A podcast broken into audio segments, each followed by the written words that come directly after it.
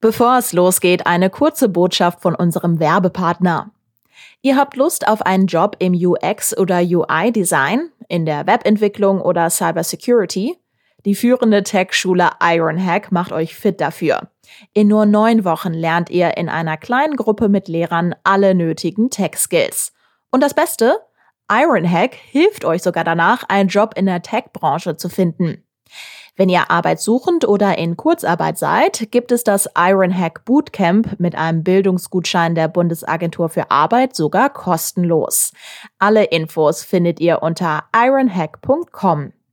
Und jetzt geht's los mit dem Aufwacher.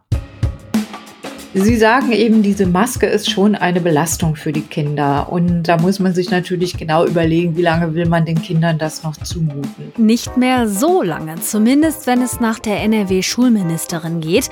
Die hat gestern in einer Mail angekündigt, dass Schülerinnen und Schüler ab dem 2. November an ihrem Platz keine Masken mehr tragen müssen, wenn die Corona-Lage mitspielt. Was das genau heißt, das besprechen wir in dieser Folge. Rheinische Post Aufwacher. News aus NRW und dem Rest der Welt. Heute mit Wiebke Dumpe. Schön, dass ihr dabei seid. Und ich würde sagen, wir starten direkt mit dem ersten Thema. Das bietet nämlich ordentlich Diskussionsstoff. Bayern und Berlin haben den Schritt schon gewagt. Jetzt zieht auch Nordrhein-Westfalen nach. Ab dem 2. November soll für Schülerinnen und Schüler die Maskenpflicht im Unterricht am eigenen Platz entfallen. Das hat das NRW-Schulministerium gestern in Aussicht gestellt. Allerdings nur, wenn die Corona-Lage mitmacht. Was das alles heißt, das gucken wir uns jetzt ein bisschen genauer an mit Kirsten Bialdiger. Sie ist Chefkorrespondentin für die Landespolitik bei der Rheinischen Post und jetzt hier im Aufwacher. Hallo, liebe Kirsten. Ja, hallo. Ich hatte jetzt so ein bisschen das Gefühl, dass es jetzt nur noch eine Frage der Zeit war, bis NRW auch nachzieht in Sachen Maskenpflicht. Woher kommt jetzt der Entschluss? Ja, also da ist sicher bundesweit ja einiges in Bewegung und wir haben ja eine liberale Schulministerin, eine, die einzige Bildungsministerin der FDP in ganz Deutschland. Und ähm, ich glaube, das spielt schon immer eine Rolle auch bei solchen Entscheidungen, denn die FDP steht ja in der Pandemie dafür, dass man die Bürgerrechte verteidigen muss und dass Einschränkungen so schnell wie möglich aufgehoben werden müssen. Und daher hat auch dann Schulministerin Yvonne Gebauer sicher nicht mehr so viele Argumente gehabt, nachdem Bayern und Berlin vorgeprescht sind, sich nicht auch Gedanken zu machen über dieses Thema. Das ist ja auch ein bisschen abhängig davon, wie sich die Corona-Lage und die Infektionszahlen generell entwickeln. Für Anfang November ist das geplant. Da sind wir aber ja mitten im Herbst und das ist die Jahreszeit, in der immer eigentlich viele Leute krank werden und wo einige Virologinnen und Virologen jetzt ja auch schon die vierte Corona-Welle kommen sehen. Wie rechtfertigt das Schulministerium das, dass sie jetzt diesen Schritt genau in diesem Moment aufheben wollen? Sie sagen eben, diese Maske ist schon eine Belastung für die Kinder. Und das ist ja nun der Alltag der Kinder jeden Tag in der Schule, die Älteren sogar acht Stunden. Und ähm, gut, sie dürfen sie jetzt in der Pause abnehmen, aber in den Unterrichtsstunden müssen sie weiter die Maske tragen. Da muss man sich natürlich genau überlegen, wie lange will man den Kindern das noch zumuten. Daher liegt das nahe, das in Aussicht zu stellen. Aber wie du sagst, es muss jetzt auch dann das Infektionsgeschehen mitspielen.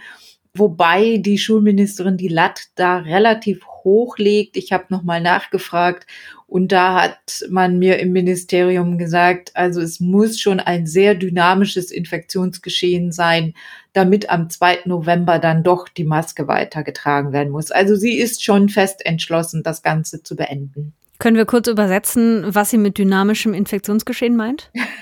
ja, da habe ich auch gefragt, ob es eine Untergrenze gibt äh, oder eine, eine Obergrenze für, für die Inzidenz oder irgendeine andere Messzahl, an der das dann festgemacht wird. Da muss ich dich jetzt leider enttäuschen.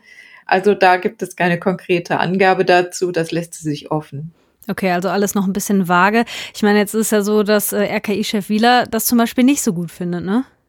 Ja, er ist nicht der Einzige. Es gibt auch andere Virologen, die schon gewarnt haben und sagen, wir wissen ja alle, im Herbst werden die Zahlen steigen. Die Kinder sind ja auch vielfach, vor allem die Jüngeren, noch nicht geschützt. Es gibt Long-Covid, sagte heute Lothar Wieler vom RKI.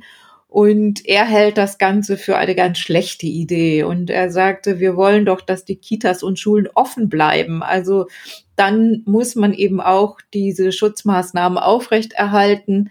Und Bundesgesundheitsminister Jens Spahn steht so ein bisschen dazwischen. und hat sich äh, auf die Formel jetzt dann eingelassen und gesagt, das müsse man von der lokalen Inzidenz abhängig machen. Also er hat dafür Verständnis, dass jedes Bundesland es ein bisschen anders entscheidet und er will weiß ich nicht, ob das richtig zu verstehen ist, dass er sogar sagt, dass vielleicht sogar von Kommune zu Kommune unterschiedlich gehandhabt werden könnte. Ähm, dem hat allerdings Frau Gebauer mit ihrer Schulmail eine Absage erteilt. Also sie strebt ja eine landesweite Regelung nach wie vor an. Ja, sonst haben wir das wieder mit dem Flickenteppich. Jeder macht was anderes. Ja. Du hast ja auch mit äh, Lehrer- und Elternverbänden gesprochen. Wie finden die das, dass die Schülerinnen und Schüler dann vielleicht bald keine Maske mehr tragen müssen am Platz? Ja, das ist unterschiedlich. Die Lehrerverbände finden, dass es riskant ist. Das ist ja auch klar. Das sind ja die sozusagen die Gewerkschaften für die Lehrer. Die haben vor allem auch den Gesundheitsschutz der Lehrer im Blick. Da sind zwar über 90 Prozent äh, geimpft wohl, aber ja, also das ist eben bei den Eltern wiederum dann ganz anders. Die Eltern haben die Interessen der Schüler im Blick und die sehen eben, wie ihre Kinder, vor allem auch die jüngeren Kinder, unter diesen Masken leiden. Und äh, die begrüßen das und sagen, ja, jetzt ist es auch Zeit und jetzt sollte auch wirklich auch den Schülern sollten Erleichterungen äh, zugestanden werden, jetzt da doch so viele geimpft sind und die Zahlen auch gar nicht so hoch sind. Ja, ich möchte gerne noch mal ein anderes Fässchen aufmachen. Durch die Maskenpflicht hatten wir ja im vergangenen Jahr verhältnis, äh, verhältnismäßig wenig Grippefälle und auch wenig Leute waren erkältet, so generell. Das heißt also, die Maske schützt schon effektiv vor Ansteckungen. Gleichzeitig können wir jetzt aber beobachten, dass ultra viele krank werden und vor allem Kinder ja jetzt auch ganz viele Infekte durchmachen. Vielleicht ja auch, weil das Immunsystem eben durch die Masken und durch die ganzen Abstandsregeln nichts mehr gewohnt ist. Das ist ja voll kontrovers irgendwie. Wie ist das einzuordnen? Ich verstehe die Diskussion nicht so ganz, weil es ja um eine Pandemie geht und in einer Pandemie ist es ja immer eine Abwägung und um Corona einzudämmen, ist einfach die Maske ja ein relativ geringfügiger Eingriff nach wie vor und das jetzt so zu verteufeln und zu sagen, ja, nur weil die Kinder die Maske tragen, äh, haben sie jetzt kein Immunsystem. Ich glaube, dass das trifft nicht richtig. Was ich tatsächlich auch im Hinblick auf die Schulen für eine sehr wichtige Überlegung halte, ist, dass es ja wieder so ist, dass längst in anderen Bereichen die Masken verschwunden sind. Daher finde ich, dass wiederum die Kinder da äh, ziemlich spät dran sind. Ich finde gleichzeitig, man müsste noch mal diskutieren, ob man das überhaupt alles so aufheben will. Also ich hätte damit vielleicht noch zwei oder drei Monate gewartet, bis man in diesem Winter sicher sein kann, dass nicht noch wieder die nächste Welle kommt.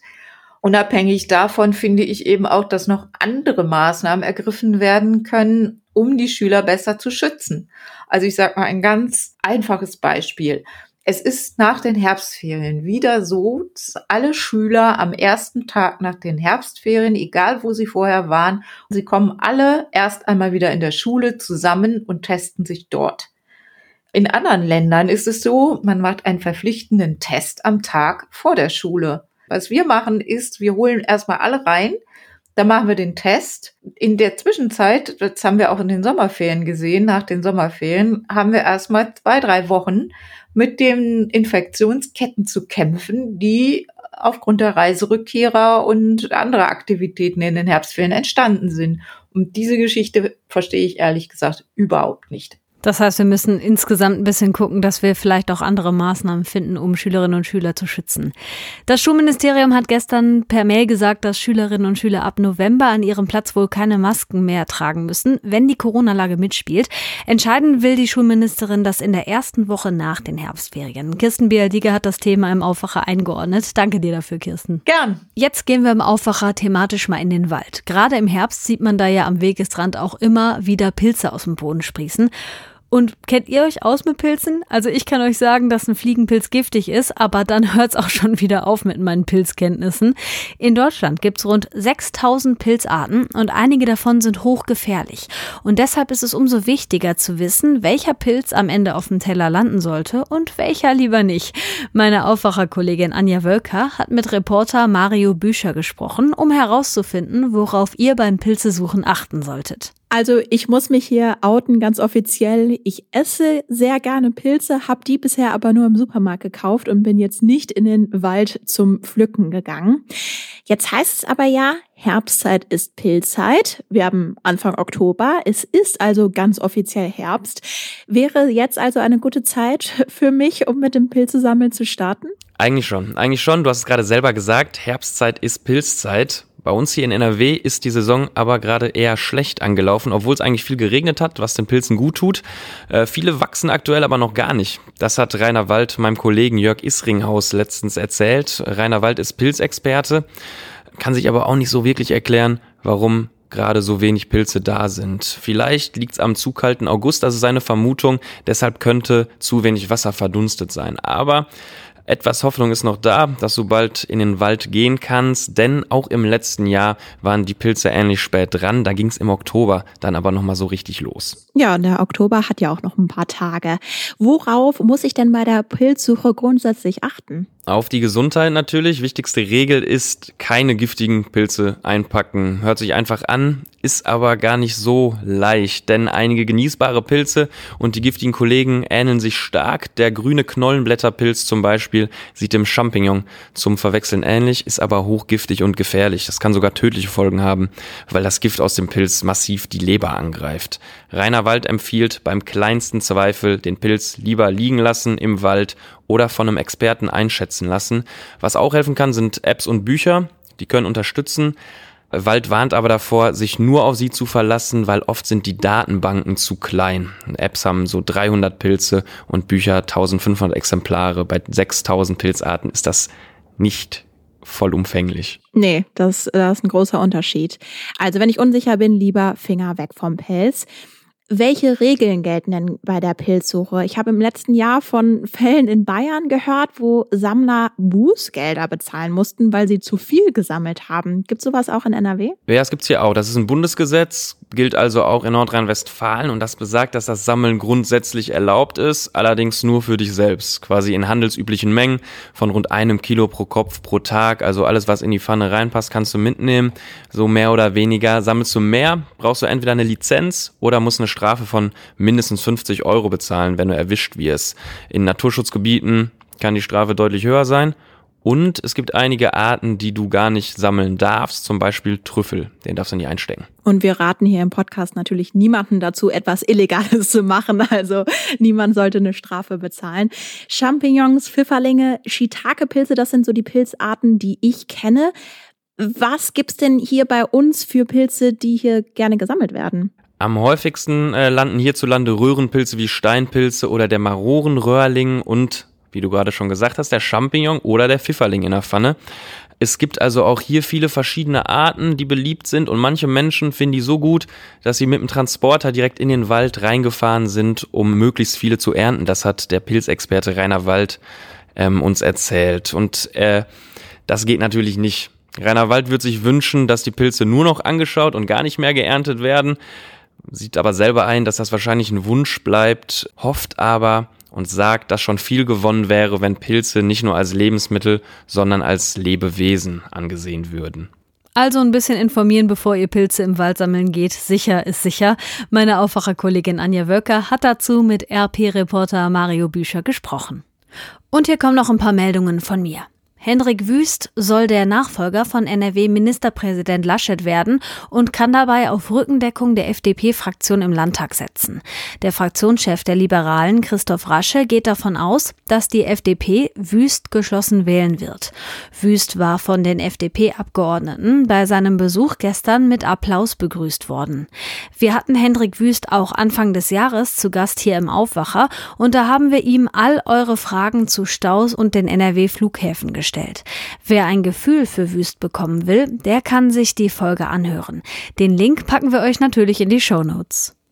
Nach der Großrazzia in Nordrhein-Westfalen, Niedersachsen und Bremen wird jetzt auch in Richtung Terrorfinanzierung ermittelt. Einer der Verdächtigen soll der islamistischen Al-Nusra-Front angehören. Von einem Zitat verdammt dicken Ding sprach NRW-Innenminister Reul im Nachhinein.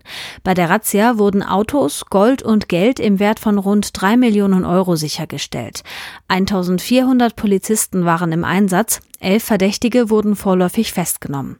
Das Geldwäschenetzwerk war im Mai des letzten Jahres aufgeflogen, nachdem 300.000 Euro in einem Auto gefunden wurden, das von der Fahrbahn abgekommen war. Das Geld stammt zum Großteil aus illegalen Geschäften. Auch in Richtung Terrorismusfinanzierung wird jetzt ermittelt. Wir haben es hier im Aufwacher angekündigt. Im Missbrauchskomplex Münster ist das Urteil gegen eine 32-Jährige gefallen. Die Mutter hatte fast zwei Jahre lang nichts gegen die Vergewaltigung an ihrem Sohn unternommen. Jetzt muss sie für sieben Jahre ins Gefängnis. Die Staatsanwaltschaft hatte in dem Teilprozess des Missbrauchskomplexes Münster eine Strafe von zehn Jahren gefordert. Der Haupttäter, der Lebensgefährte der Mutter, wurde zu 14 Jahren Haft mit anschließender Sicherungsverwahrung verurteilt. Zum Schluss noch ein knackiges Wetterchen. Der Donnerstag startet grau, teilweise noch neblig, im Süden mit ein bisschen Regen. Später ist es dann fast überwiegend trocken und die Wolken lockern auf. Bis 17 Grad sind drin, im Bergland bis zu 12.